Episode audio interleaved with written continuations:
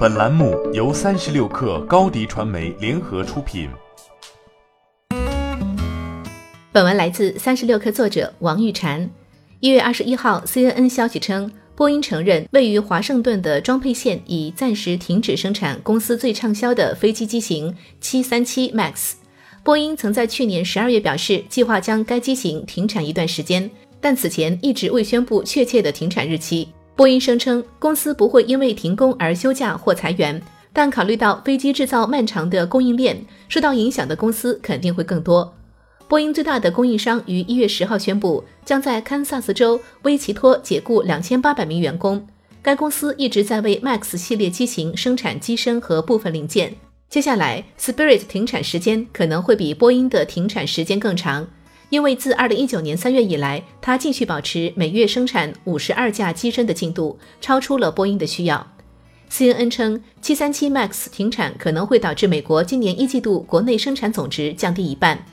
已经卖出去了的七三七 MAX 也都停留在地面上，复飞再一次被推迟。波音称，预计监管机构要到今年六月或七月份才会批准复飞。消息发布后，这家飞机制造商的股票与买了737 MAX 飞机的航空公司的股票一同大幅下跌。去年十月，CNBC 在采访美国几家主要航空公司之后，发现，在不到一年时间里，航空公司已经因停飞错失了近十亿美元的收入。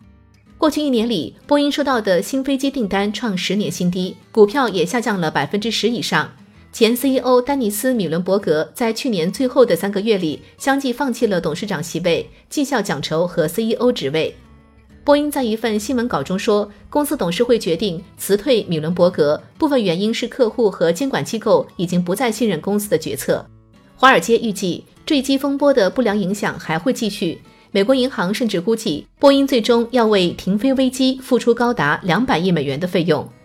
去年七月，波音已为停飞事件向受影响的航空公司和客户赔偿了五十六亿美元的税前费用。但美银美林分析师艾波斯坦认为，若737 MAX 能在六月或七月复飞，在扣除罹难者家属和解金后，最终停飞的总赔偿金可达两百亿美元，相当于波音去年 MAX 系列飞机利润的百分之四十。上周有消息称，波音正在与银行洽谈，希望在此期间获得一百亿美元或更多的贷款。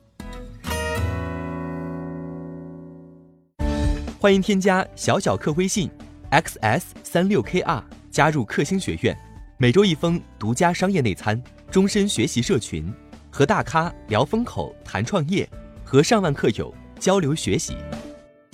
高迪传媒，我们制造影响力。